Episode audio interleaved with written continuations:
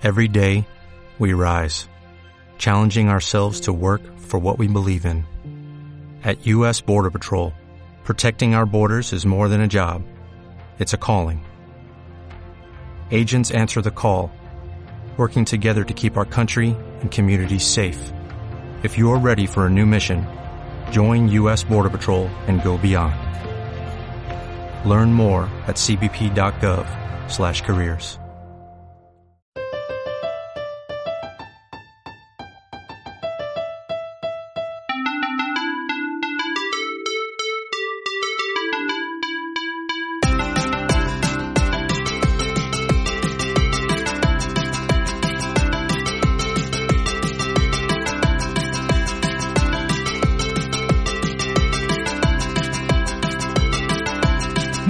buenas, desenfadados. ¿Y desenfadadas? Bienvenidos a otra charla más, a Desenfado.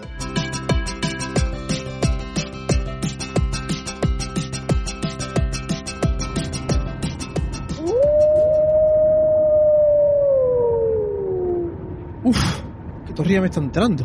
Yo creo que voy a ponerme algo entretenido aquí en la radio así me espabilo. Que de paso ya va siendo hora.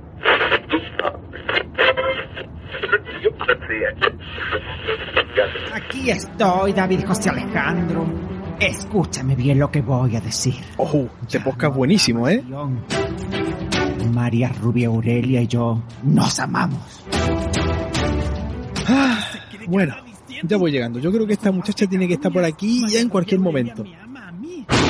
¡La madre que me...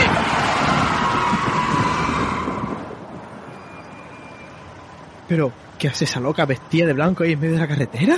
Un momento. ¿Los pies le están tocando el suelo? Hola, ¡Hostia! buenas tardes. Pero chiquilla, ¿cómo te has montado que no escuchas ni la puerta? Una que es muy liviana, como la fuente. Anda, tira para adelante.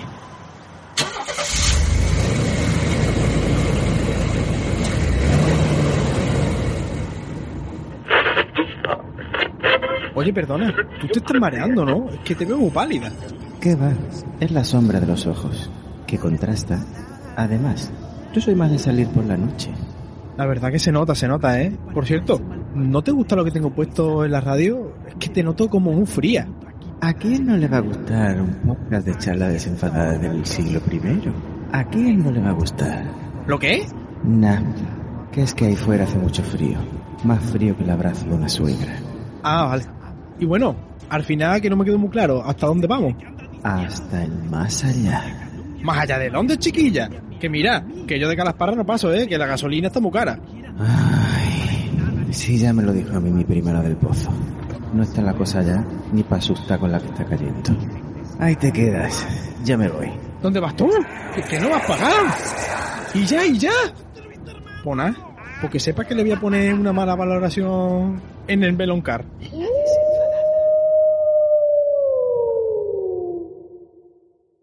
Muy buenas, José Luis. Hello. Hello. Por cierto, que sepan todos nuestros oyentes que yo la voz que quería poner para la niña era, Hola, buenas tardes. Pero bueno, Ryder, ¿dónde está Chicareta?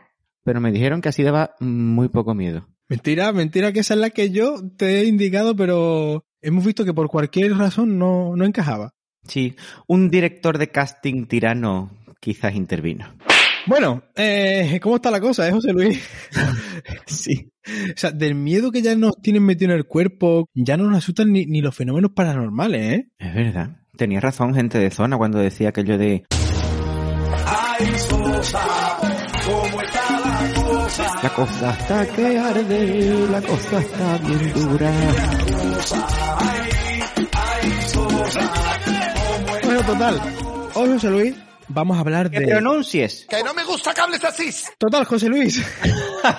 que hoy vamos a hablar de leyendas urbanas. ¡Ah! ¡Poligoneras! No, leyendas urbanas de toda la vida. Ah, no, no tiene que ser de lo- del barrio Mascaní. No. ¿Tú te acuerdas de Yo soy Cani, Cani, Cani, Cani?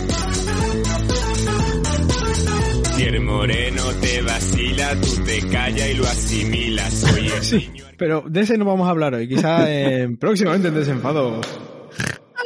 bueno, ¿Pero canis de antes o canis de ahora? hombre, los canis de antes eran más auténticos. ¿Tú llegaste a llevar alitas o has tenido hermanos que llevaran alitas en el pelo? Peinado de alitas. Peinado de alita, ¿qué es, por favor? Que tenía como el dinosaurio ese que tiene aquí una cosa en la cabeza. Ah, no, pero es el cenicero, ¿no? Ah, el cenicero. ¿Tú tenías eh, hermanos con cenicero o tú mismo lo llevaste? Bueno, mi hermano también que lo tuvo, uno de mis hermanos, sí. Yo como mucho me puse ropa, pero porque es que es lo, lo que había en aquella época por allí y era cómoda, oye. De la marca El Niño. O el nene. Ah, bueno, sí es que era ropa anchona, tipo rapero, ¿no? Claro, y uno de los dos estaba sentado, estaba como más cansado que el otro, ¿verdad? Sí. Era como la barca del otro, pero en cansado. El niño cansado. Pues de niños va un poco la cosa en este episodio, porque ya veremos en estas leyendas urbanas que... Ah, yo pensaba que era un episodio de moda. No.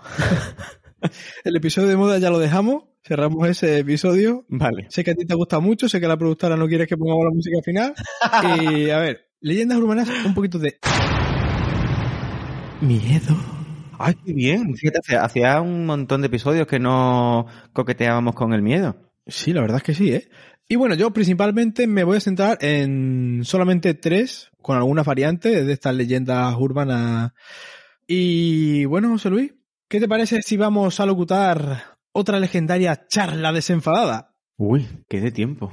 Tengo la sensación de que hace varios meses ya que no grito ¡Al ataque!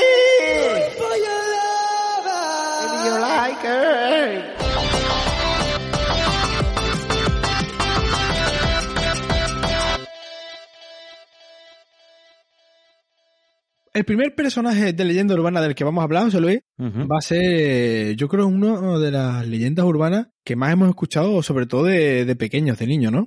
Y no es otro que el hombre del saco. Uy, qué miedo. El hombre del saco, no confundir con el hombre de mi saco, que ese es otro, ese es uno que hace bolso, no lleva... Ye- ¿Cómo era el, el meme? ¡Yeja, yeja! En verdad irse fuera, ¿vale? Pero no pasa nada. Nunca lo entendí. Ay. Vocaliza menos que yo, que ya... Ah, Continúe, El hombre del saco, bueno, pues un personaje del folclore, ¿Cómo? Del folclore hispánico, ya sea español o de Hispanoamérica. Ay, pues puedes poner un punteo de guitarra.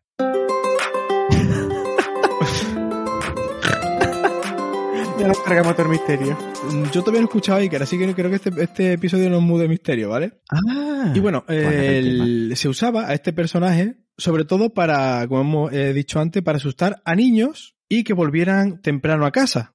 Pero vamos, todo un poco macabro y e innecesario. Sí, y además yo no sé tú, pero vamos, yo con el miedo que infundió una madre que te decía en casa y así así, vamos, que se escuchaba como daba do- donde debería estar el reloj en la muñeca. Que sepan los oyentes que se está golpeando con dos dedos de una mano en donde solemos llevar el reloj, mordiéndose los labios de abajo, que se ha hecho hasta sangre, poniendo cara de enfado de una madre que te está diciendo o estás aquí a esta hora o atente a las consecuencias. Claro, y lo que te decía era, En casa en cuanto se enciendan las farolas. pues eso daba más miedo que el hombre en o sea que es innecesario totalmente esa figura, ¿eh? Pero ya no existía la figura del farolero que iba encendiendo las velas de la farola. ¿Eso no es Harry Potter? Ah, no, ese las quitaba. ¡Cling! Reconduciendo. Bueno, pues este personaje tiene varios nombres, ¿no? Ya hemos dicho el hombre del saco, pero también puede ser el viejo del saco, el viejo del costal. este viejo verde. Exactamente, sí, sí. Eh, también puede estar el hombre o viejo de la bolsa, como ves todo, con variante en el recipiente donde meter a los pobres niños, ¿no? Pero es que nadie va a pensar en los niños. Por favor. También estaba uno que este daba un poquito de menos miedo, que era el hombre del saco de AliExpress, porque tú ya sabes, que se le rompía el saco y tú te podías ir escapando, ¿vale? Entonces daba un poquito de menos miedo. Un poquillo menos, sí. Pero ese de AliExpress es una leyenda urbana china, ¿no? Claro, claro. Sí, claro. Entonces, claro, le tardaba mucho en llegar realmente el saco. No le vamos a poner cinco estrellas al, al repartido en la app, ¿eh? Pero cero, escuchadme un momento. No cualquier cero, ¿eh? Cero patatero. Bueno, total, y casi este hombre del saco. Se llevaba a los niños, como hemos dicho, a no se sabe dónde, a no se sabe qué. Uy, pues fíjate que me ha recordado un poco a Drácula en la película de, de Coppola, cuando la figura de la novia convertida, ¿no? También secuestraba a los niños en la noche y se los llevaba para beber su sangre. Pues mira, ¿eh? Puede ser una de las variantes del hombre del saco, que como muy bien te vengo a explicar ahora, porque claro, el origen del hombre del saco es incierto y tiene orígenes también paralelos, con lo cual hay varias variantes de otros asustaniños. El primero de ellos, uno puede ser el que tú has dicho perfectamente, y otro puede ser otro personaje con el que nos metían mucho miedo de niños, que era el Coco. Uy, uy, uy. Pero no el coco de Barrio Sésamo. Hola a todos, yo soy Coco, vuestro amigo peludo, el monstruo más simpático de todos. No, ese no. Ese es otro. Ese nos enseñaba a contar, ese no nos metía miedo. Ese no tanto, la- la- no, a mí no te creas yo que era muy fan yo de, ¿no? Pero ni miedo ni grima. Una cosa ahí... Da un poquito de lástima, ¿no? Porque era aquello de, hola, soy Coco. Vamos a refrescar los conceptos de cerca y lejos. Esto de cerca. Ahora se escuchaba un silencio él corriendo para atrás. Y esto es lejos. Así como de lejos, ¿sabes? Pero ese era, el- ese era el rojo, es que yo siempre lo confundí con el monstruo de las galletas. No, no, no, no, no. No, no, no, no, no. El no. rojo eh, creo que es Elmo. Es Elmo que lleva una manta, que la manta tendría que tener una de mierda, lo harto ya, la manta bastante para atrás. Aquello corroía hasta las calabazas, vamos. Bueno, Pero había llegado ya al nivel de la palabra mugre. sí, hombre, que yo era voy a decir una cosa, en este, este- el ritmo que llevamos me está empezando a dar fatiga, ¿eh? Reconduce, por favor. Bueno, venga. Total, este digamos que es español, ¿no? Y puede venir de la palabra con dos K, coco o cucu, que eran unas deidades o duendecillos, diablillos del folclore, ¿no? En español. Y también se dice que puede que venga de la palabra de la Inquisición por el capirote o cucurucho que se ponían los inquisidores. Cucu, coco, y también porque la figura del coco se ve que recuerda un poco a, mm, a esos inquisidores porque mm, lleva como una túnica por encima. Que yo creo que esta variante se creó de la siguiente manera. El hombre de saco se lió por lo que fuera, se echó el saco por lo harto y de ahí viene el coco, ¿no? Que viene con la túnica hecha por Lo que- encima. Lo que no me queda claro es por qué se fijó en todo esto Coco Chanel. Hombre, es muy fácil, ¿no? Es muy fácil explicármelo porque yo no... Coco Chanel, mira, es muy fácil, ¿no? Porque estaban dos figuras, estaban Coco y estaba Elmo. Sí. Entonces, Elmo hemos dicho que el pobre tenía una manta que tenía Robin en lo alto que solía que echaba para atrás. Entonces vino y dijo, yo Elmo, no yo Coco, que huele mejor, entonces para que no... Coco Chanel. Qué, qué tonta más gorda, madre mía. Hombre, pero con un poquito de, de Coco Chanel número 5 olería mejor la manta de Elmo, ¿no? Sí, claro, eh, pues Coco se lo echaba a Elmo, el perfume, claro, porque sí. Ah, vale. Ya más o menos vamos viendo la conexión. Exactamente, ahí es la conexión. Magnífico. Todo ha quedado clarito. El coco, ¿para qué se usaba? Pues se usaba para asustar también a los niños, pero a los niños que no se querían dormir. Y usted recordará esa famosa canción de Vamos a la cama.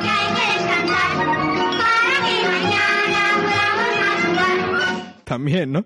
Pero estaba la de Duérmete, niño, duérmete ya. ¿Quién viene el comerá?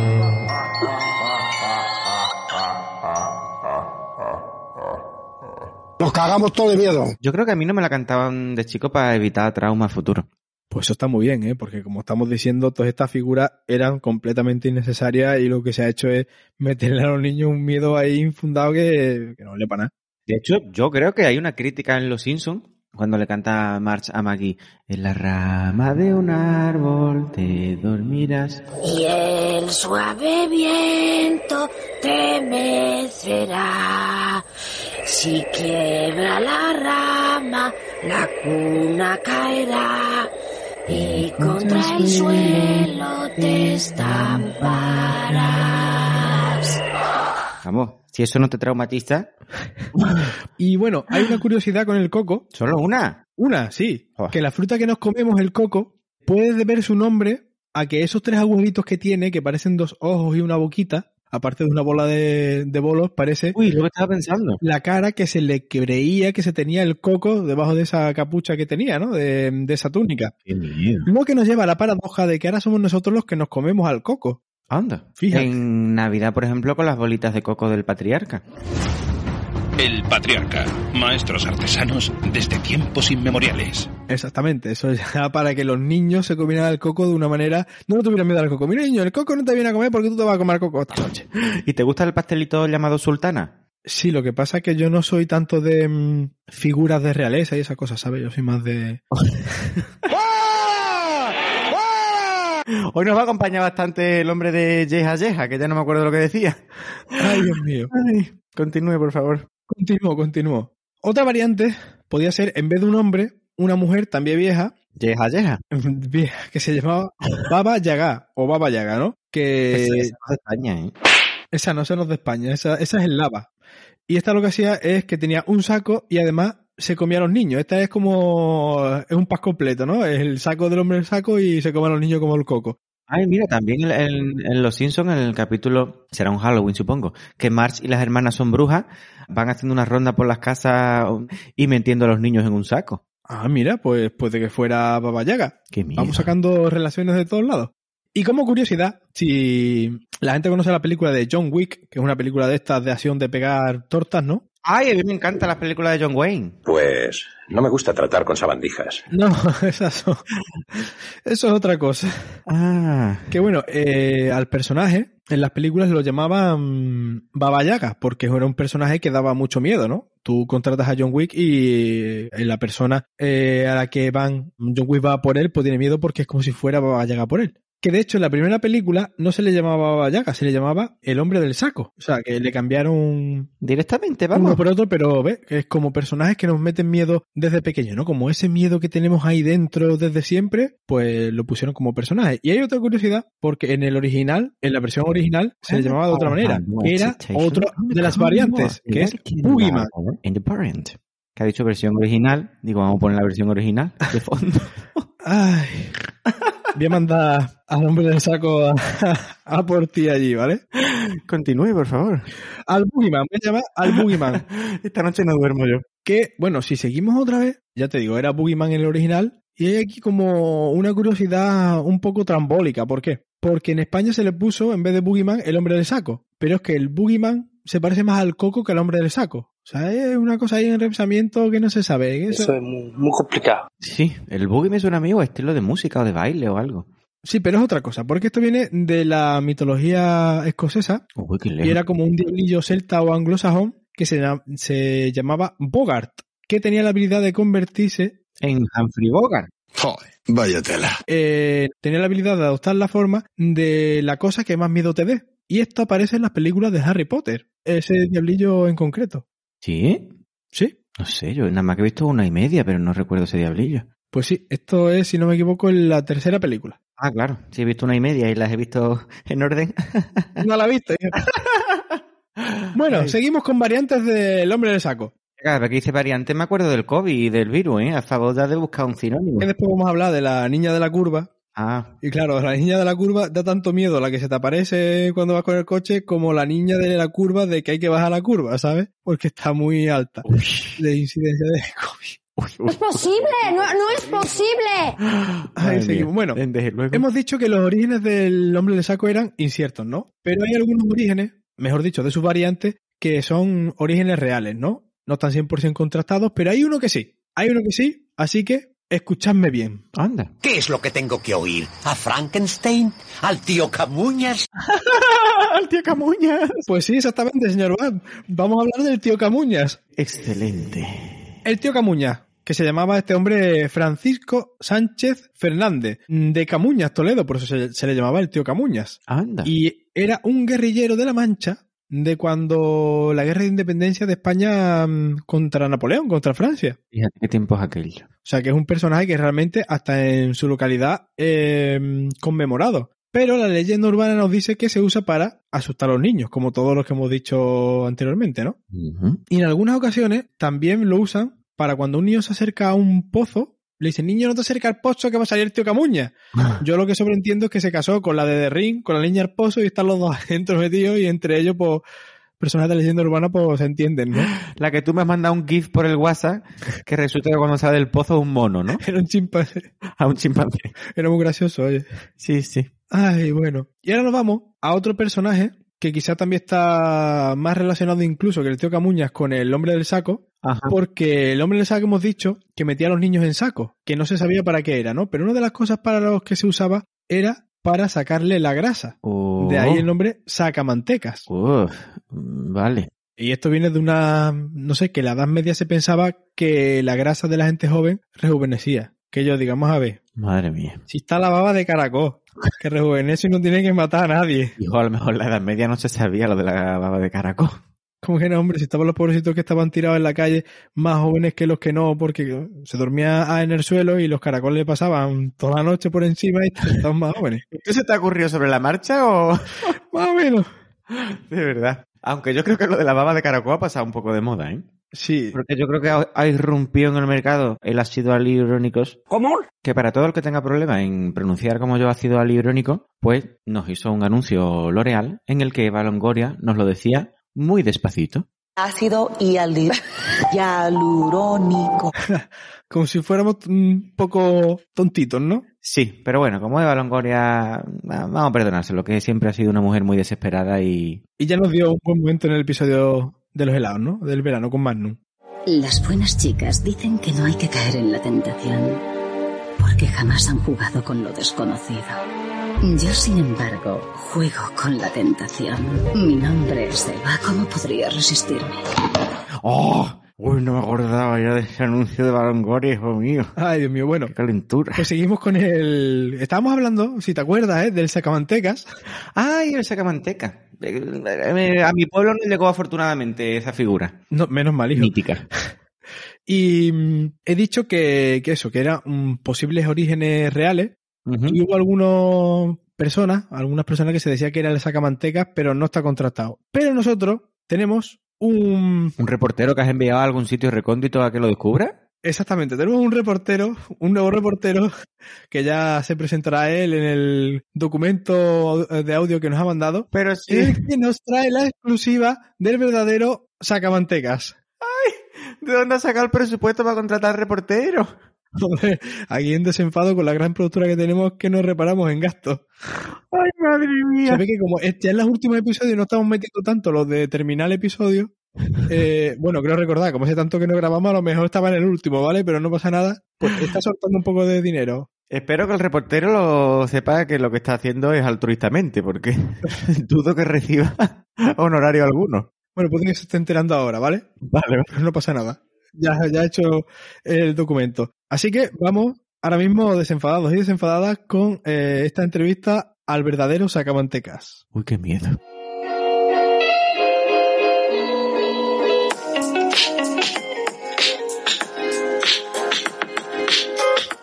Muy buenas, desenfadados y desenfadadas.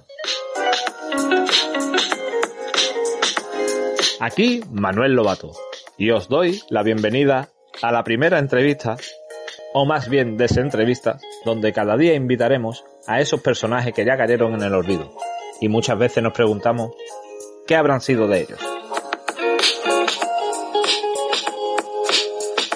En este apartado charlaremos con Juan Díaz Garallo.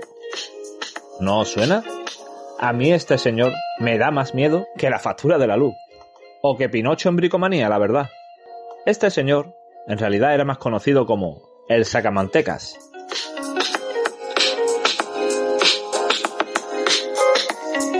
Bueno, y sin más dilación, ¿qué tal, Juan? ¿O prefieres Sacamanteca?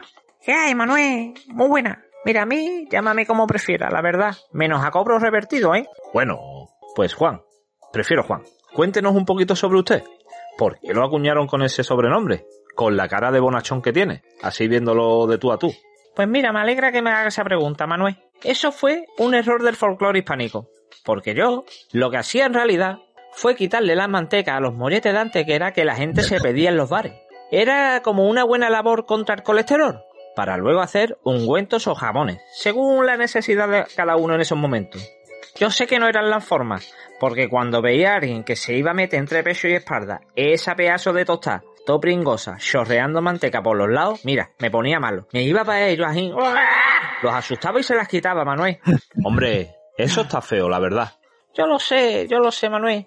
Pero lo que la gente nunca te cuenta, y es importante de saber, que después del susto siempre les daba un jaboncito, con este juego de palabras. Si te asustaste con este jeta, te regalo un jaboncito, que es de tu manteca. Pues mire, Juan, he de decir que quizá no eran las maneras, pero el eslogan no es malo. bueno, y bajo el declive de las leyendas urbanas, cuéntenos un poquito más. Pues sí, Manuel, fue una racha muy mala, y más larga que el garaje de un tren. Pero mira, me puse en contacto con mi primo y sacamos un grupito de música. ¿Y Sacamanteca? O Juan, perdón. No nos dejen en, ascua. ¿Cómo se llamaba el grupo? Bueno, y su primo también me lo pregunto. ¿Cómo se llamaba? Pues mira, mi primo lo conocía todo el mundo, el mantequita colorada. Y nos hicimos llamar los Butterfly. ¿Los mariposas? No, no, los mantequilla voladora, Manuel. Ay, y nuestro single fue Me derrito. ¿Los Butterfly? ¿Y nos podría cantar así un poquito, aunque sea a capela? Pues mira, Manuel, la verdad que me ha pillado un poquito a traspié, así en frío, pero bueno. Allá vamos, sin miedo ninguno.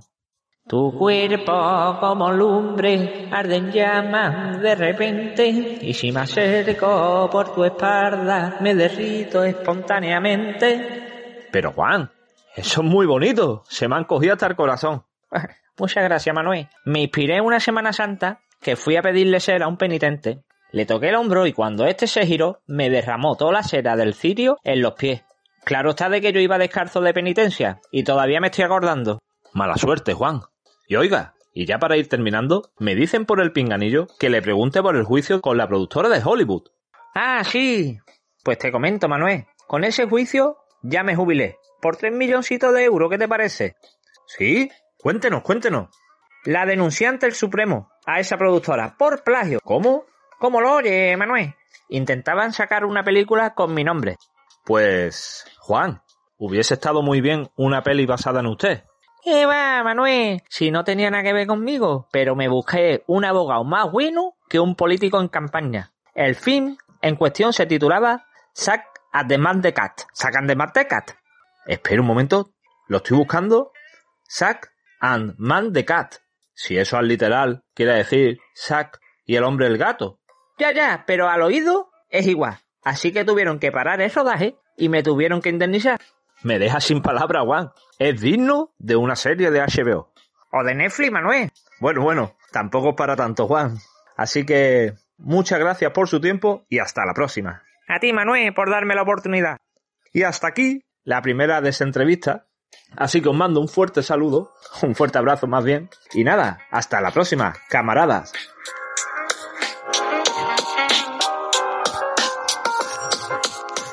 Bueno, José Luis, ¿cómo te has quedado y qué te ha parecido esta primera desentrevista? Pues... mm,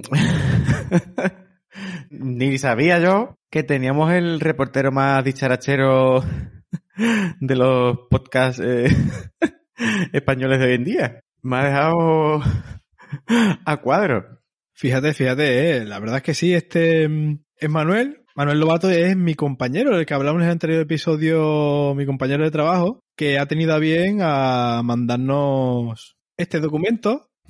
Hay un momento que me ha recordado un poco la Blasa. Un poco la Blasa, ¿por qué? Cuando decía la Blasa un- una temporada que le dio por decir que ella es la que había compuesto las canciones y que le estaban plagiando. Pues sí, oye, es verdad, sí. El momento de en el que le hace la denuncia a la productora con el Sácate mantecat. Saca mantecat. Por cierto, sospecho que nuestro reportero también es andaluz. ¿eh? Hombre, claro. Es de nuestra tierra, obviamente. Podría ser de Antequera, ¿no? No, no es de Antequera, pero oye, Antequera es el sacamanteca. Fíjate, yo tengo que confesar que a mí me gustan los molletes tostaditos con, bueno, y manteca, aceite y lo que le eche. Hombre, eso, que esté el, el aceitito o la manteca chorreando por debajo y tú pegues ese bocadito. Lo que pasa es que, claro, ahí el, el sacamanteca miraba por el colesterol de las personas, ¿no? Ni, ni meloncol ni nada de eso. Un buen sacamanteca que te quita el, el colesterol de golpe. También tengo que reconocer públicamente que yo cuando ha cantado no se me han cogido mucho el corazón como al reportero. Mm, Quizás no es el estilo que yo suelo escuchar. Bueno, nuestro reportero es más de ese estilo que, no- que nosotros. Y oye, cuando hablas de, de los penitentes, también está relacionado con el coco. Oye, hemos dicho que aquellos inquisidores con el cucurucho recordaban ¿no? A- al coco, o, o bueno, el coco podía traer de ahí su nombre. Y es que los penitentes se parecen mucho a, a ese cucurucho que tenían. El coco o incluso el Cucus Clan. Exactamente, ahí, ahí, ahí vamos. Que está todo un poco conectado, ¿eh? Nuestro reportero aquí, también con neuronas espejos sin saberlo, co- reconectando cosas. Casualidad. Por cierto, eh, felicitaciones a nuestro reportero por su paternidad. Igualmente desde aquí, que muchísimas felicidades y que le vaya muy bien. Lo que pasa es que ha dicho una cosa donde eh, estas entrevistas donde cada día iluso iluso cada día. Si esto se graba de Giga Breva cuando podemos. Ay, que me, me encanta la expresión de Higo a breva. Que por cierto, ya que estamos hablando de, de miedo, con esta leyenda urbana, qué miedo que te llame a Cobro Robertío, ¿eh? Según desde dónde, ¿eh? Eso sigue existiendo. Supongo, no lo sé. Igual que, que, imagínate lo largo que tiene que ser el garaje de un tren, ¿eh? Tú vas andando para adelante, para adelante, para adelante, para adelante. O sea, como para que tu padre te diga, "Ay, niño, venme a por el martillo que tengo en el garaje. Y tu padre es el, el que lleva las locomotoras del tren. Pues tú, vamos, te puedes volver loco buscando el martillo porque tú vas andando para adelante, para adelante y no encuentras el martillo en ese garaje, vamos. Al final de, de ese garaje puedes poner a dos niñas gemelas que se dan la mano. Uy, y el episodio se nos vuelve más de miedo todavía. El resplandor. Bueno, y ya como último apunte así que tengo que dar de la entrevista, ¿no? Em, ese gran mantequita colorada con los butterfly, ¿no? Los mantequillas voladoras. Yo me imagino eso, el, la pastilla como pastilla de jabón, pero pastilla de mantequilla con alitas. Es como la snitch dorada de Harry Potter, pero de hacendado, ¿no? O de melondado, mejor dicho. Igual es difícil de cazarla. Esta es más complicada, nada más que se puede jugar en invierno, porque como juegues en verano, se derrite todita la pobre, ya Ah. no la encuentra. Ay, madre mía, qué deriva lleva este episodio. Sí, va a la deriva. Bueno, total. Eh, vamos, me ha encantado esta eh, de esa entrevista al, a este personaje de Sacamanteca, que por fin ya sabemos un poco más de él, ¿no? Que no era un- una persona mala, miraba por nuestro colesterol y solo quería buscarse la vida, ¿no? Y no le quedó otra que, claro, si te quieren robar nombre, ¿tú qué haces? Pues poner una demanda. A lo mejor no, no era una persona mala, pero era una persona con una voz rara. Esa voz tiene un porqué y quizá algún día lo expliquemos. En episodios futuros de Desenfado. Que lo explique él, que lo explique él si hay, esperemos que sí, ¿no? Haya más de entrevistas, ¿no? Como mínimo dos. Pues no sé yo si la financiación va a dar para tanto, habrá que preguntarle a la productora. Sois una banda de lo peor que hay. Sí, sí, bueno, pero vamos, mínimo para dos, ¿no? Que en los telediarios que le quedan más o menos desenfados, yo creo que habrá, ¿no? Pues sí, si no se vuelve muy vivo el reportero y sube su caché. Bueno, venga, ah, lo vamos viendo. Así que nada, Manuel, desde aquí muchas gracias. Como dice José Luis, enhorabuena. Y nada, un saludo, que vaya todo muy bien.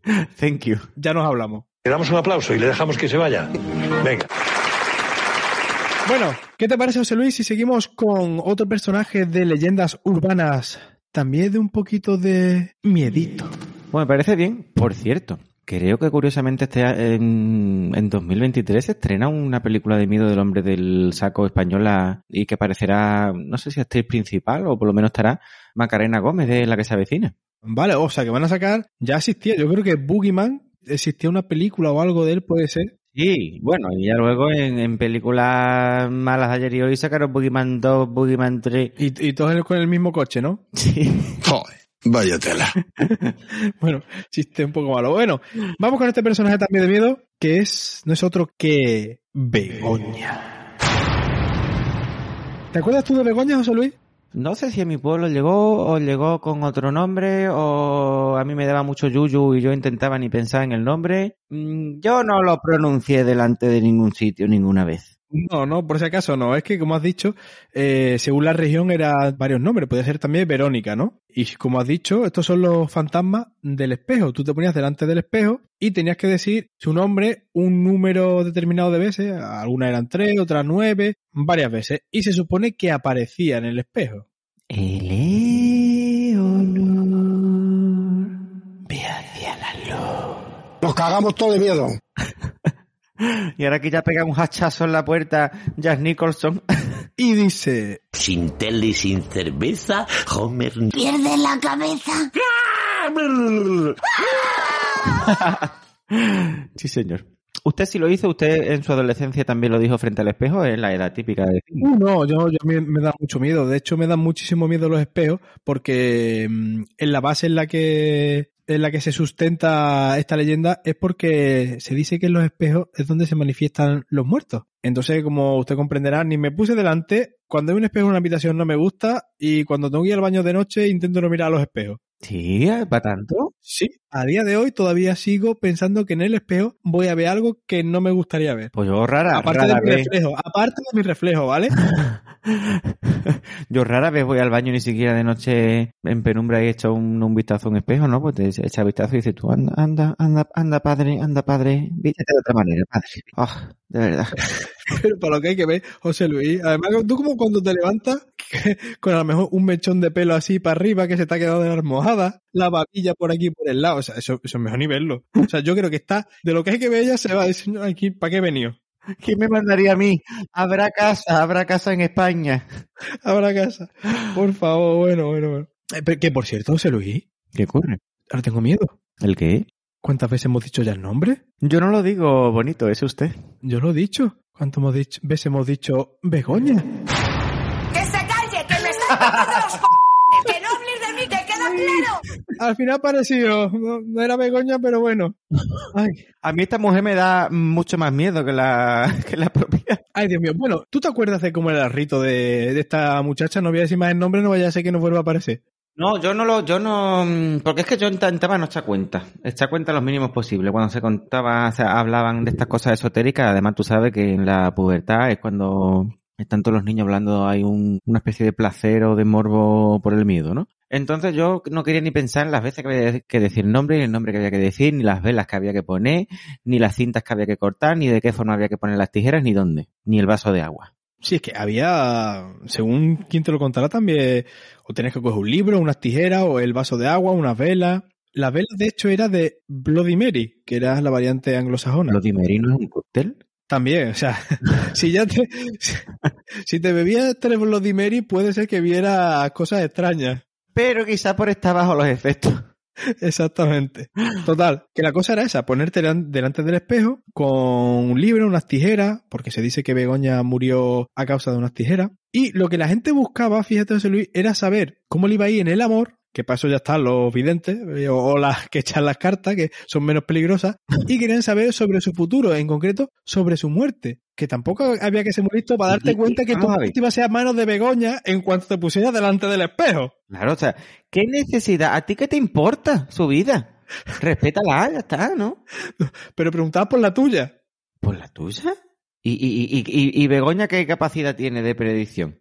Bueno, o sea, a lo mejor era prima hermana de la Miss Fuster, cuando de, no lo sé, algo así. Eh, Yo la base científica no la veo, ¿eh? Esa es la gran pregunta. No, yo tampoco la veo. Además que te mataba. Ah, Por ahí empieza, ¿no? Si empieza por ahí, a ver cómo te va a predecir tu vida. Exactamente, ¿no? Tú ya sabes, ya, ya sabes cómo te va a ir. Pues tú ya sabes a lo que iba, ¿no? Claro, todas las predicciones que hacía era igual, pues acertaba. Claro, eh, ahí se pasaba, claro, ya lo tenemos. Ya lo tenemos. O sea, no fallaba ni una, ¿eh?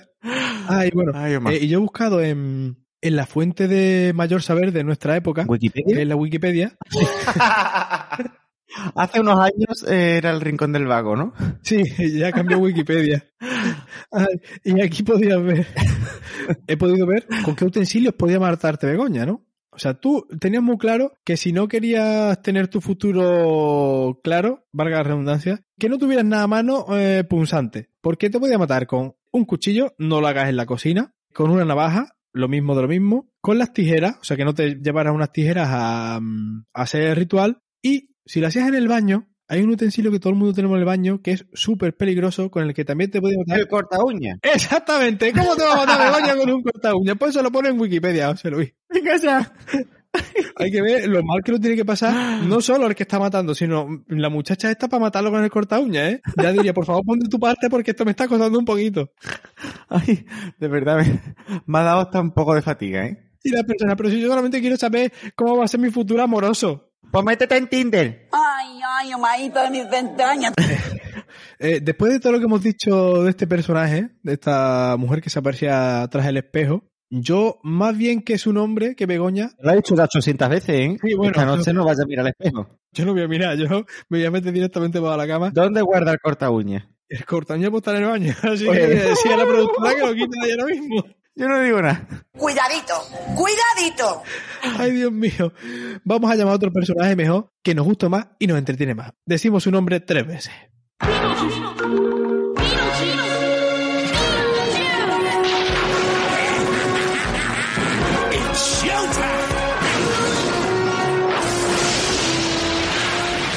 Es que veo la película, ¿eh? ¿Dónde va a parar? Y además yo creo, no sé quién se basaría en quién, pero es el, el mismo ritual. Yo me, me quedo con este. Yo también me quedo con... Bueno, también confieso que nunca he querido tener un vaso de agua por la noche en la mesilla. Tampoco. por este tipo de cosas. Aunque también ahí te estás segura de que en un movimiento nocturno el vaso no se vaya a freír puñetas. Pero pues yo pensaba que a mí me gustaba tantísimo de chico y, le, y tantísimo, tantísimo que no sabía que esto tenía un origen terrorífico. ¿Begoña? No, el otro. Joder, vaya tela. Hombre, tanto fue que le hicimos un episodio, ¿no? Claro, pero que no sabía yo que detrás de películas, los dibujos animados, etcétera, estaba un, un personaje de, de, terror que te caga. Ah, porque la temática no te decía a ti nada, ¿no? Hombre, la temática me decía, pero la temática estaba hecha para que pudiéramos soportarlo y que nos gustara al mismo tiempo, ¿no? Yo creo que el Tim Burton este se enteró de la leyenda de la Verónica y dijo, yo voy a indagar por aquí y voy a, voy a hacer algo. Sí, pero luego la película española tuvo también mucho éxito. Sí, pero yo habría, para mí habría tenido más, más, tirón, más que Verónica, que puede ser un nombre más bonito, sí, pero Begoña tiene más tirón, es más de, de aquí, ¿verdad? Hombre, Hombre, con la letra ñ. La Begoña. ¿Nos vamos ahora con otro personaje, José Luis? Uy, ¿tiene, ¿ha metido la nitro ahora de repente? La he metido, pero este personaje nos va a parar. Uy. La niña de la Que sabía yo dónde te iba a parar. la niña de la curva. Ya vamos terminando con el personaje que ha iniciado este episodio. ¡Ah! El círculo se cierra. De Ring. Esta es prima hermana, seguramente que es la niña del pozo, vamos. Sí, sí, de hecho ha salido, eh. se ha descubierto que eran prima. Espero que esta tuviera los pelos un poquito mejor. Mm, No sé yo, pero yo creo que tengo una teoría. Que es la misma y esta tiene como, sí, sí, un sistema de canales a través de los pozos. Y entonces ella va de un sitio a otro porque se le ha visto en eh, muchas curvas, no en una sola. Entonces ella va de curva en curva a través de los canales de los pozos y se va apareciendo a todo el mundo avisando. Creo, esa es mi teoría. Fundada. ¿eh? No es nada rocambolesca, ¿eh? Nada. No. Además, si, ya te digo, si se casó con el tío Camuña, pues ya tienen que tener ahí abajo montado, no sé, una civilización que lo que hace es ayudar a la gente. Eh, eh, Pues, ¿cómo? Yo ahora mismo es que ya no me, la imaginación no me alcanza. Además que está metido el sacamanteca. Pues, todos estos personajes que intentaron ayudar y no ayudaron se fueron todos juntos y están ahí abajo metidos. ¿Incluido el chotacabras? Chotacabras es la mascota. Ah. Eh, bueno, esta mujer, ¿por qué está en todos lados? ¿Qué sabemos de esta mujer? Pues que es una joven muerta en principio, aunque no se sabe hasta después. ¡Qué sorpresa! Se te aparece o en o al lado de una curva, de ahí su nombre, sí. y eh, suele ir vestida de blanco. Que digo yo, hombre, vamos a ver, para que contrastar con la noche, pues se suele aparecer de noche, tú se te aparece una niña de la curva vestida de negro y vaya porquería de niña de la curva que ni la ves ni nada, o sea, vaya, vaya porquería de fantasma que no lo ves. Para eso no te molesten en aparecerte. Tú imagínate, la pobre allí diciendo, pues no, que no se me para nadie, ¿eh? ¿por qué será? Por cierto, mientras grabamos está oscureciendo todo el fondo de su habitación y en cualquier momento le aparece una mano por un hombro. Yo no estoy mirando mi pantalla, estoy mirando la tuya. O sea, que si te veo corriendo, me hago un poquito de, de popó, ¿no? Nos cagamos todo de miedo. Vale, pues eh, antes de que llegue el olor, continúe, por favor. Bueno. Total, esta muchacha, ¿qué pasa, no? ¿Qué se te aparece? Se ve un resplandor y hace... ¡Pum! Aquí me tienen ya. Y claro, tú antes a, a personas Berta, tú te paras. Te voy a decir una cosa, a mí se me aparece la actriz de la usurpadora y yo pego un frenazo que, vamos, yo dejo el coche clavado en el sitio en menos de un milisegundo. Oy, oy. Y como se me aparezca también la actriz de Rubí. Las dos de la mano. Hagamos un pacto de, de perras. Continúe, por favor. En fin, ¿no? Que se te aparece la usurpadora, ¿no? Ah, qué maravilla. Ya puede ser de frente en el coche, en un lateral de la carretera, o peor, Adentro, entre, entre usted, venga. o peor todavía, te aparece dentro del coche, como nuestra dramatización. me enfado, tampoco. Dice, muchos tardaban en entrar en este coche. Gata igualada. Muy gata, pero decente. No que usted di que muy señora y no es más que una zorra. ¿Y qué pasa, no? Pues, eh, sea como sea, pues tú te paras, eh, disminuyes la marcha y te paras, o ya está dentro. Al final se monta en el coche. Se monta en el qué coche. alegría, ¿eh? es que me lo estoy imaginando. José Luis ahora mismo está viendo un episodio diferente a nosotros. Y no te creas tú que no habrá por ahí alguna telenovela latina en la que aparezca una chica de la curva o algo así, Qué, ¿no? qué- qué maravilla. uy. Ay, ay. O puede ser que te advierta de que hay una curva peligrosa o de que hay un accidente más adelante. Entonces tú ya vas advertido, vas despacito. Claro que tú imagínate que muchas mujeres van conduciendo y ahora miran para atrás y tienen montado detrás en el coche a los tres protagonistas de Pasión de Gavilanes. ¿Qué sentirían estas mujeres?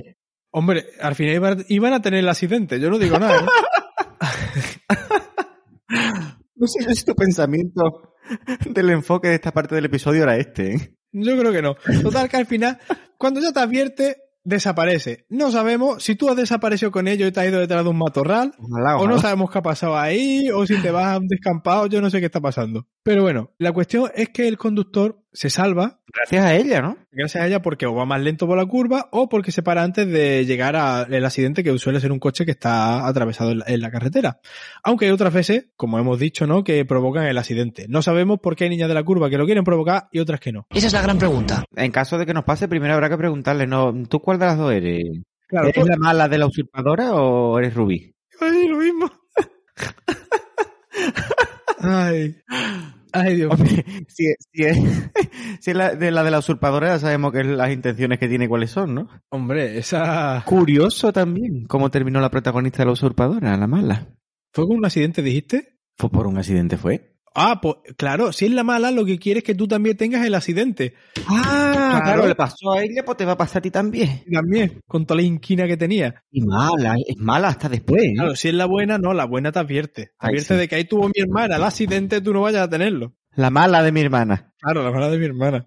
Y después, cuando ya desaparece, que te quedarás a cuadro cuando se ha bajado esta muchacha, ¿no? En marcha, y te puedes dejar, si está lloviendo, te puedes dejar el sillón mojado o te dejas una prenda dentro. Que tú imagínate que te dejas una prenda dentro, la de la usurpadora. Ay, qué alegría, hijo. O bueno, eh, esta te puede dejar su fragancia, ¿no? En el coche que no lo lava en... También, también, qué alegría. Eh, Exactamente, vamos. Qué gloria. Cierto y verdad es que mm, es un personaje que yo creo que aunque la dramatización haya sido, creemos que divertida, a nadie nos gustaría tener dentro de nuestro coche. Ni que se nos apareciera. Hombre, mm, no. Si no son estas mujeres concretas que hemos dicho, mm, mejor que no.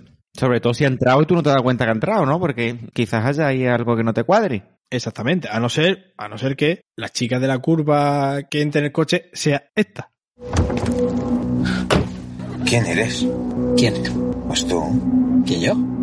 Claro, si no hay nadie más. Ah, la chica de la curva. Pero si esto es una recta. Me vengo andando. Ay, como siempre, qué grande José Mota, ¿eh? Desde luego. Pues también ocurrió una vez algo bastante curioso. A ver, a ver. Lo ponemos. ¡Joder, coño! ¡Qué susto me has dado! ¡Qué rápida, ¿no? Que eres un ninja. Arranca, coño. Ten cuidado en esta curva. En esta curva me maté yo. ¡Joder! ¡Hostia! ¡Hostia, hostia! ¡Hostia! hostia. Perdona, que me desapareció antes de tiempo. Que no era esta curva. ¿Qué? Que tires, que esta no era la curva que te quería enseñar. Esta sí. Ah, no, espera que me he liado. Es que estas carreteras las hacen todas iguales. Mira, vamos a dejarlo que no me acuerdo. ¡Ah, no! ¡Ah, no! Ahora no lo dejamos. Por mis santos cojones que encontramos esa puta curva.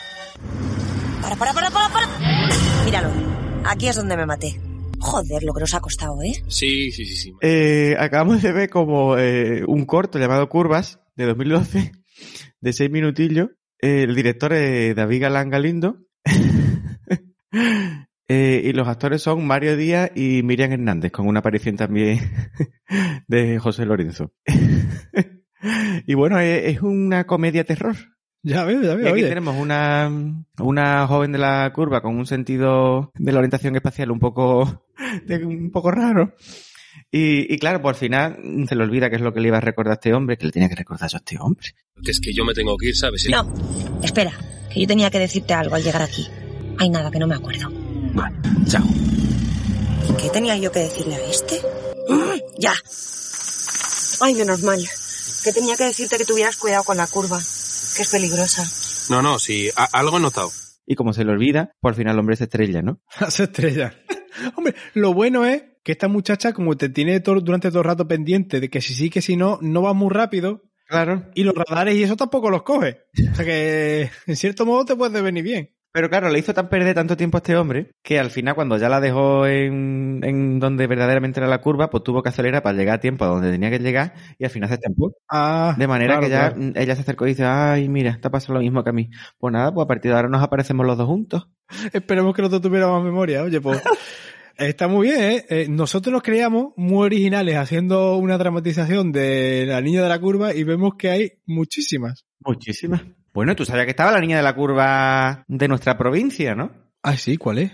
Pues ya investigó sobre ello Canal Sur hace más de 10 años y fue investigando incluso a personas de- del pueblo a ver si se lo creían, si no, lo- no se lo creían, ¿no? Eh, podemos incluir un extracto del vídeo.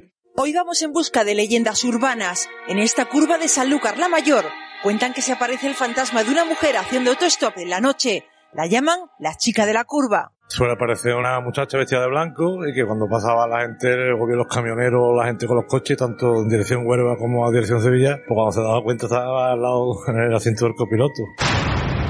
Eh, avisaba a los conductores de que no corriera demasiado porque allí fue donde ella perdió la vida. Y la que más gracia me hace a mí es una, una mujer al final que le dice, mm, ¿usted se lo cree? Y dice algo así como, Ni digo ni que sí ni que no. el reportero insiste, ¿no? Pero eso es un sí es un no. Y la mujer, Que no quiero decir que ni que sí ni que no. No la creo, pero en fin, no digo que sí, no vaya a hacer que se me presente a mí. no me insiste más porque yo que no tengo ni carnet de conducir, a si al fin voy a tener la chica de la curva en mi casa por tu culpa. No, hombre, señora, esa es la Begoña. Uf, ¿Cuántas veces lo he dicho yo otra vez? Bueno, esta noche verás tú el corta uña. Uy. Hombre, si me deja la uña de los pies cortada, que lo, que lo necesito, mira, me viene bien. Ay. Pero no pensabas centrarte tanto en la chica de la curva de nuestra provincia, ¿no? Oh, sí, si quieres, sí. No, no. Ya Canal Sur nos ha, nos ha ilustrado. Yo eso no lo creo. Por mi parte, yo no me lo creo. Esas son cosas de la habladuría de la gente, yo no sé, pero yo eso no me lo creo. También podemos comentar sobre una película española. Uy, ¿cómo estoy? ¡Que no me gusta que hables así! ¡Que pronuncies! También tenemos una película española de 2021, La pasajera, que plantea ya una vuelta de tuerca como que es una chica de la curva que cuando se paran resulta que es una cosa así como extraterrateniente de otro planeta y le lanza a una de las personas que se bajan como un bichito que al final se convierte en una especie de alien y la cosa se complica y la película ya tú no sabes si es indie, si es gore, qué es lo que es, pero qué sufrimiento. ¿Y quién es el guionista de esa película?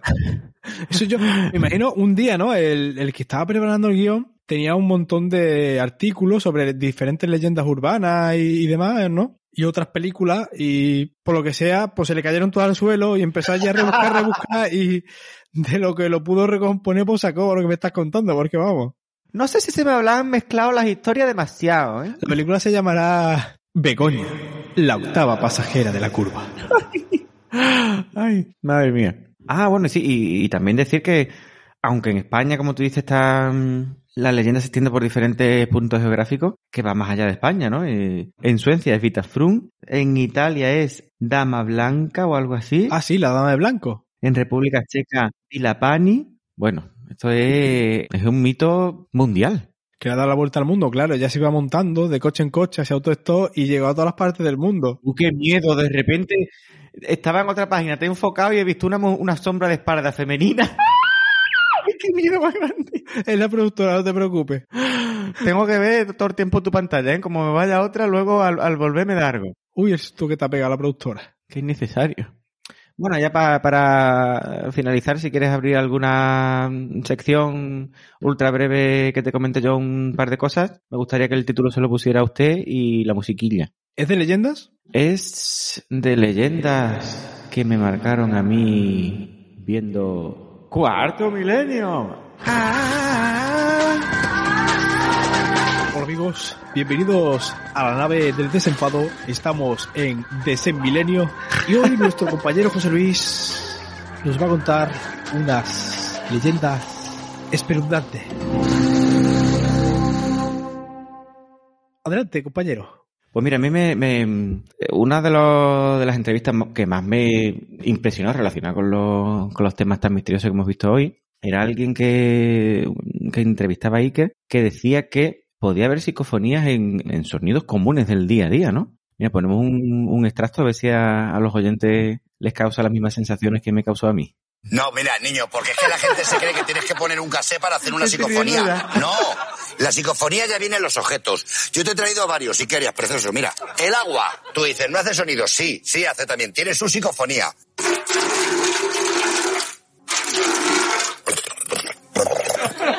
¿Qué dice?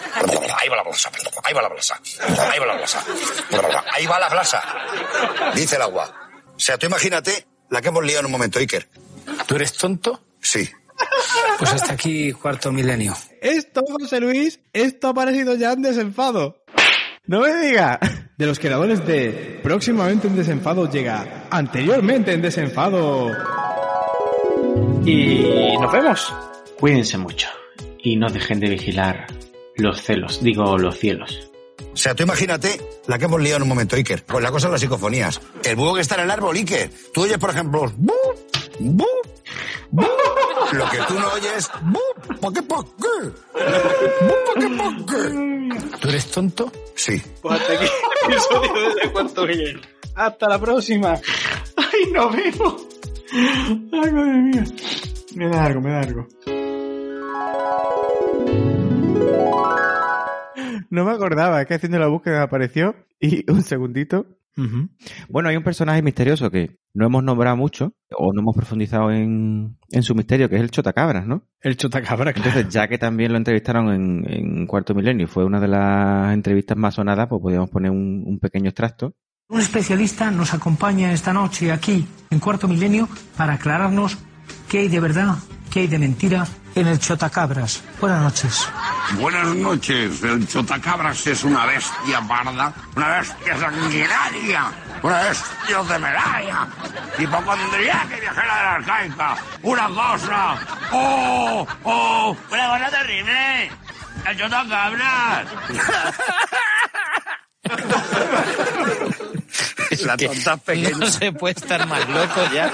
Es muy grande porque Paco Collado, yo creo, creo que lo han contado por ahí ya alguna vez, en alguna entrevista con él o con José Mota, no lo sé. O incluso de ver las tomas falsas, él se lo inventaba todo sobre la marcha. O bueno, o muchas cosas se le inventaba sobre la marcha y o, o debe de hacerlo porque es que no hay otra forma. Tiene que salir improvisado. Y ya para finalizar, un, un último testimonio que también me, me impactó mucho, la verdad. Por los pelos de punta, ¿no? La Ouija. ¿Cuál es el misterio de la Ouija? Recuerdo en cierta ocasión que hicimos la Ouija y apareció en casa de mi primo un borrico mohino vestido de sevillanas del siglo XV.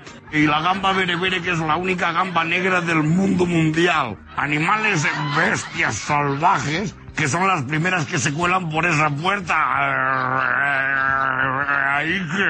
Eso que me está contando es mentira, ¿no? Lo vi con mis propios ojos cuando estaba durmiendo Iker. Mira, unos testimonios que a mí me ponen los pelos de punta a niveles de la ASMR, ¿eh? Sí, eh, a mí también. Y esto de la Ouija es que no, no hemos hablado de, no sé si es otro mito, Charlie Charlie. Charlie Charlie. ¿No te suena? Sí, Es que me suena de algo. Me pasaba cuando trabajaba en, la- en las escuelas de verano que llegaban los niños de, de edad de primaria, ¿no? Y cogían un papel y ponían en un extremo sí, en otro no, ¿no? Y creo que ponían un lápiz en el medio, le daban vuelta y ahí iban haciendo preguntas Charlie Charlie. ¿Quién se va a morir primero? Y giraban el, el lápiz y donde apuntara la punta, pues era como el espíritu le estaba respondiendo, ¿no? ¡Uy! ¡Uy! Y claro, yo digo, mm, tiene que haber detrás una figura mm, mítica o mística o de algún tipo que los niños han sacado a algún lado y por eso se pongan a hacer esta serie de experimentos. Debe de haberla, pero yo no quiero descubrirla. Yo es que tengo, soy como esa señora que te has dicho. Ni digo ni que sí ni que no. Yo no creo, pero por si acaso no. Deja de insistir, hace pregunta, por favor. Por lo mismo, no hago lo de Begoña en el espejo, no hago la Ouija, no, no hablo de la Ouija porque mm, es lo mismo. Yo sería una cosa que jamás haría, aunque creo que no va a pasar nada, pero donde está está mejor. Ahí eh, donde quiera está ella solita. Y con el Charlie Charlie este, pues mira, que se vaya a la fábrica de chocolate y ya no deje tranquilo. Por eso digo que no quiero decir que ni que sí ni que no. No la creo, pero en fin, no digo que sí no vaya a hacer que se me presente a mí. Eh, preguntándole a Tito Google, es un juego que se, se viralizó en las redes sociales la noche del 26 de mayo al 27 del 2015. La productora cinematográfica en un canal de YouTube Warner Bros. latinoamericano sacó al aire el tráiler de esta película de terror que se basa en este juego. Y aparece una imagen que era justo lo que me hacían a mí los niños en el, en el cole. Y en muchas partes estuvo, el juego estuvo el juego prohibido por considerarlo de brujería, espiritismo. Uy, uy. Y su, por su conexión y parecido a la Ouija. O sea que el origen puede ser de la Ouija, pero un espíritu en concreto y que se manifestaba por otros medios y de otra manera. Y está catalogado también como leyenda urbana porque muchas fuentes afirman que Charlie era un demonio Ajá. y otras que era un niño mexicano que murió asesinado y por eso busca algún tipo de... Madre mía. Pues nada, este mundo de las leyendas es un poco... Yo creo que esta voy a dejarla aquí, no voy a investigar mucho más. Nos cagamos todo de miedo. Mm, Pues bueno, José Luis, yo creo que vamos a dejar de, de eh, contar leyendas urbanas y de decir nombres que no tenemos que decir ni invocar a las personas que tenemos que invocar, porque si no mm, van a llegar fantasmas desde aquí hasta el infinito y más allá.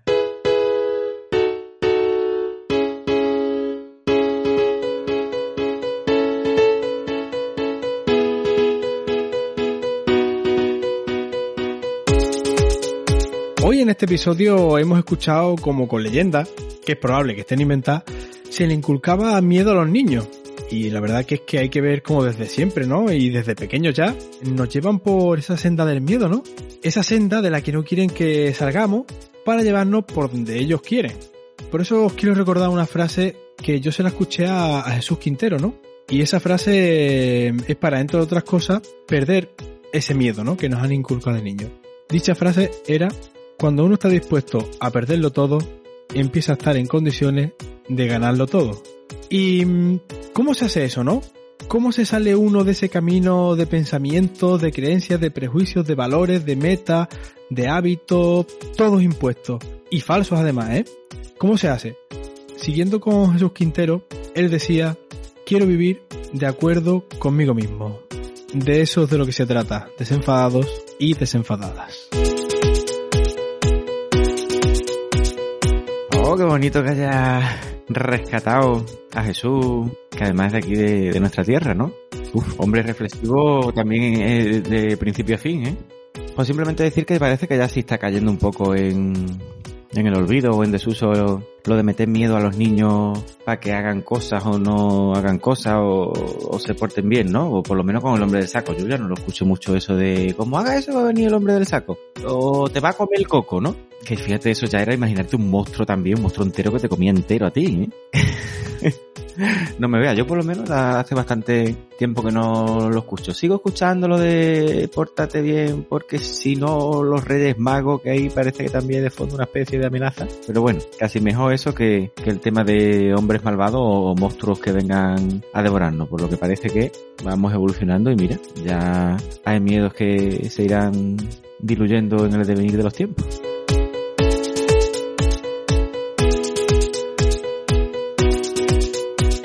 Pues la verdad es que sí, la verdad es que hay que dejar eso atrás y hay que buscar esa libertad, ¿no? Esa libertad escapando de ese miedo que nos han incul- inculcado desde, desde chicos, ¿verdad? Y no sé, yo creo que se merecía un homenaje también Jesús Quintero y aquí se lo hemos dado de esta manera. Y José Luis, pues yo ya no tengo nada más que decirte. Me encanta al final de los episodios cómo se largan las S de mi nombre. Eh, es para que me dejes hablar, ¿sabes? Y es un, un poquito velado el "Shh, cállate, pero sin decírtelo. Sí, porque yo te eclipso mucho, vamos, yo acapar una barbaridad. Toma ahí cachetada en el final del episodio. Bueno, ya simplemente daros las redes, que como sabéis somos desenfados2 arroba homemail, homemail, desenfados2 arroba gmail.com el correo, desenfado 1 en Twitter, desenfado podcast en Instagram, desenfado en Facebook, desenfado producto en YouTube, que ahí también tenemos los vídeos jugando al Minecraft, y desenfado en Evox, Spotify y demás plataformas de escucha de podcast. Eso somos nosotros. Desenfado. Y ya simplemente darte a ti las gracias, José Luis, por una vez más sacar tiempo de no sé dónde No lo para había, echar... no lo había. No lo había. Este ratito conmigo y ir dándole un final a desenfado, que la gente ya también vaya asimilándolo. Muchas gracias a nuestra productora, que hoy ha estado por aquí detrás, como últimamente. Qué bueno. Y muchísimas gracias. Hoy está un poco de, de chica de la curva, ha habido un susto. Ha estado muy presente, ¿no? Muchísimas gracias también a nuestro nuevo colaborador, Manuel Lobato, mi compañero, que nos ha traído esas grandes entrevistas y esperemos que para los últimos episodios de Desenfado también traiga algo. Y muchas gracias a todos vosotros, porque ya sabéis, nosotros esto lo hacemos para nosotros, nos divertimos mucho, nos pasamos muy bien, pero es más bonito sabiendo que estáis ahí. Así que si ya nos recomendáis nos comentáis, y si queréis nos apoyáis, pues ya sería fantástico, estupendo. Así que José Luis, sin más ni más, o sin más que añadir, yo solamente tengo que emplazar a nuestros oyentes hasta la próxima, pero recalcando no meterle miedo a los niños de pequeños, que eso se quede los traumas dentro y después pasa lo que pasa. ¿Eh? ¿Qué? Lisa, ¿qué pasa? ¡Ay, he tenido una pesadilla! Oh, vaya, tómate a mi lado y cuéntamelo todo. Bueno, ya sé que es absurdo, pero soñé que el hombre del saco me perseguía, hay que saber. ¡Eh! ¡El hombre del saco! ¡Cava las ventanas, hija! ¡Voy por la escopeta! Frank, no quiero asustarte, hijo, pero es posible que haya entrado en casa el hombre del saco. Es que como veis, los traumas se quedan hasta que uno es mayor. Un saludo y nos vemos. Nos vemos. Y cuidado con la chica de la curva.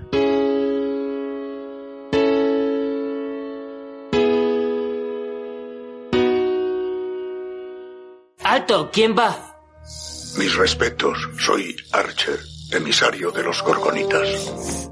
Dale más potencia a tu primavera con The Home Depot. Obtén una potencia similar a la de la gasolina para podar, recortar y soplar con el sistema OnePlus de 18 voltios de Ryobi desde solo 89 dólares.